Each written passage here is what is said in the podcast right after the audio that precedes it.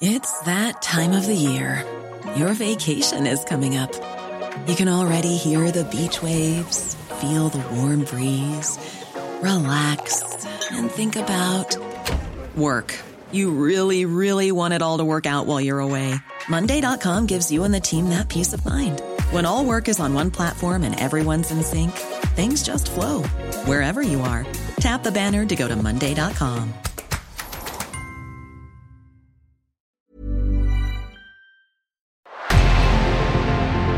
revenant à la lampe à huile, je ne crois pas au modèle Amish. Uh, there is one more thing. Don't try to be too smart. Pay taxes when, when you have to pay taxes. Je ne peux pas répondre à, à votre question, Monsieur le Président, parce que je n'ai pas de monde connecté. And that was a big mistake, and I'm sorry. Welcome to the Cybertruck Unveil. Voilà, je suis localisé en Allemagne. Signaux faibles, le podcast de siècle digital qui décode l'actualité du numérique.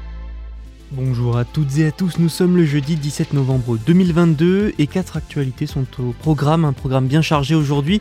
On commence avec le ministre de l'Éducation nationale qui ne veut pas de Microsoft Office 365 ni de Google Workspace.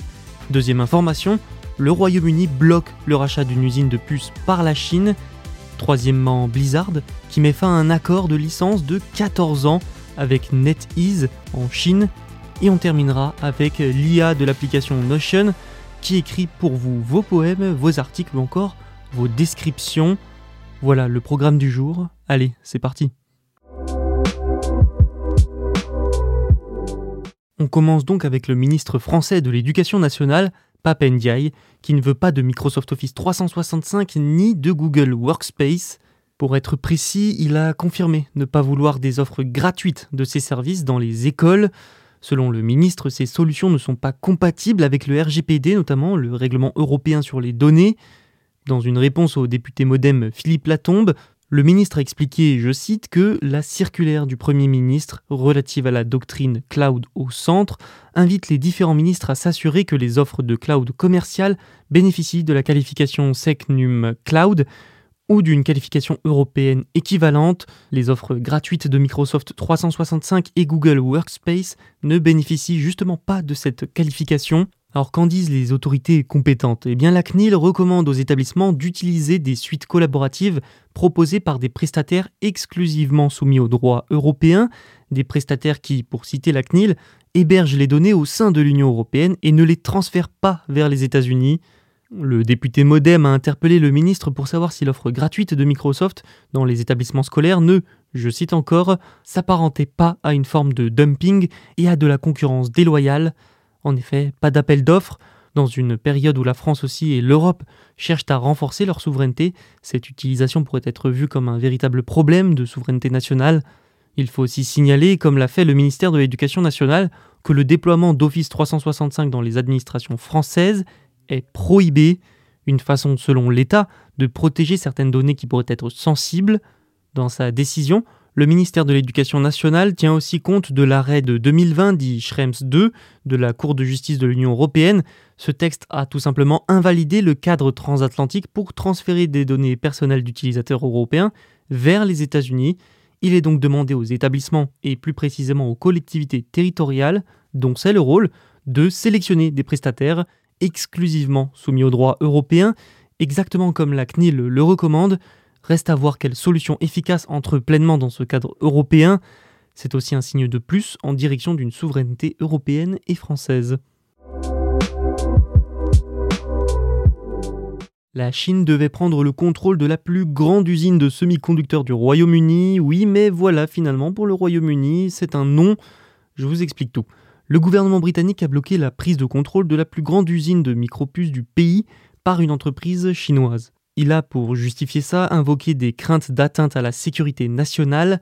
Il faut dire que les plus grandes nations du monde sont dans une course à la souveraineté et à l'autonomie en matière de semi-conducteurs, de puces. La pandémie puis la pénurie de puces ont laissé des stigmates. Lorsqu'il était en responsabilité, Boris Johnson, ancien Premier ministre, s'était pourtant exprimé dans un premier temps en faveur de cette prise de contrôle. Le risque pour la sécurité nationale est aujourd'hui invoqué parce que cela nuirait grandement déjà à la production de puces sur le sol même du Royaume-Uni. Grant Shapps, le ministre des Affaires, de l'Énergie et de la Stratégie industrielle, a donc ordonné mercredi au fabricant de puces néerlandais Nexperia de vendre sa participation majoritaire dans Newport Wafer Fab, la société galloise de semi-conducteurs qu'il a acquise pour 63 millions de livres sterling. Alors Nexperia est basé aux Pays-Bas mais appartient en réalité à Wingtech, une société soutenue en partie par l'État chinois. Voilà donc une autre raison pour laquelle le gouvernement invoque un risque pour la sécurité nationale. Le gouvernement chinois aurait ainsi un pied dans l'une des seules usines anglaises d'une industrie extrêmement stratégique. Nexperia a finalisé son acquisition de Newport Wafer Fab en 2021 et du coup l'ordonnance du gouvernement britannique oblige désormais Nexperia à vendre au moins 86% de Newport Wafer. Au départ, euh, Nexperia ne détenait que 14% avant de porter sa participation en juillet 2020 à rien de moins que 100%. De son côté, Nexperia a affirmé que la décision du gouvernement était fausse et que la société ferait peut-être appel. Son directeur général, Tony Versluige, a même affirmé qu'il voulait faire appel.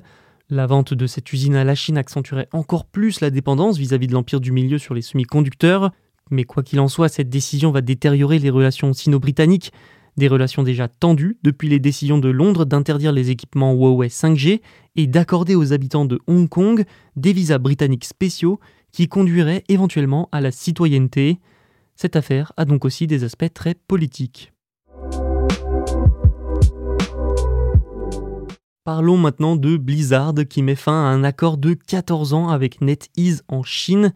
Activision Blizzard, c'est l'un des éditeurs de jeux les plus importants du monde, rien que ça, avec de grands succès comme World of Warcraft par exemple. Eh bien, l'éditeur a décidé de suspendre la plupart de ses jeux en Chine.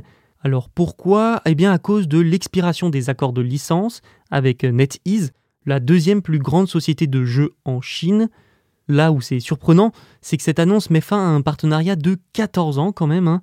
Du coup, à partir de janvier 2023, la plupart des jeux de Blizzard cesseront de fonctionner en Chine, dont justement World of Warcraft ou encore Diablo 3 et Overwatch. Mais alors, pourquoi ne pas renouveler tout simplement ce partenariat historique? Les deux entreprises ont chacune donné un peu leur version, Blizzard de son côté a expliqué, je cite, que les deux parties ne sont pas parvenues à un accord pour renouveler les accords qui soient conformes aux principes de fonctionnement et aux engagements de Blizzard envers les joueurs et les employés. En tout cas, c'est un nouveau coup dur pour l'industrie chinoise et pour les joueurs aussi. Depuis plusieurs mois, si ce n'est plusieurs années, le secteur est frappé par une série de restrictions de la part de Pékin, notamment sur les jeux autorisés. Les joueurs, surtout les mineurs, sont aussi visés par des restrictions, notamment sur le temps de jeu, tout cela avait déjà eu pour conséquence de faire reculer l'industrie et même de réduire le nombre de joueurs pour la première fois en 20 ans. Rassurez-vous quand même, amis joueurs, Blizzard n'abandonne pas totalement la Chine. L'éditeur reste ouvert à de nouveaux partenariats. Et même si Blizzard arrive à décrocher un nouveau partenaire, en fait, le processus de nouvelles demandes de permis réglementaires pour ces jeux pourrait s'avérer être une épreuve. Selon NetEase, enfin, les jeux Blizzard représentaient un faible pourcentage de ses revenus. Les impacts seront donc minimes mais ces actions ont quand même plongé de 11%. Bientôt, vous pourrez utiliser Notion pour écrire vos notes à votre place. La société a commencé le test d'une nouvelle fonctionnalité appelée Notion AI.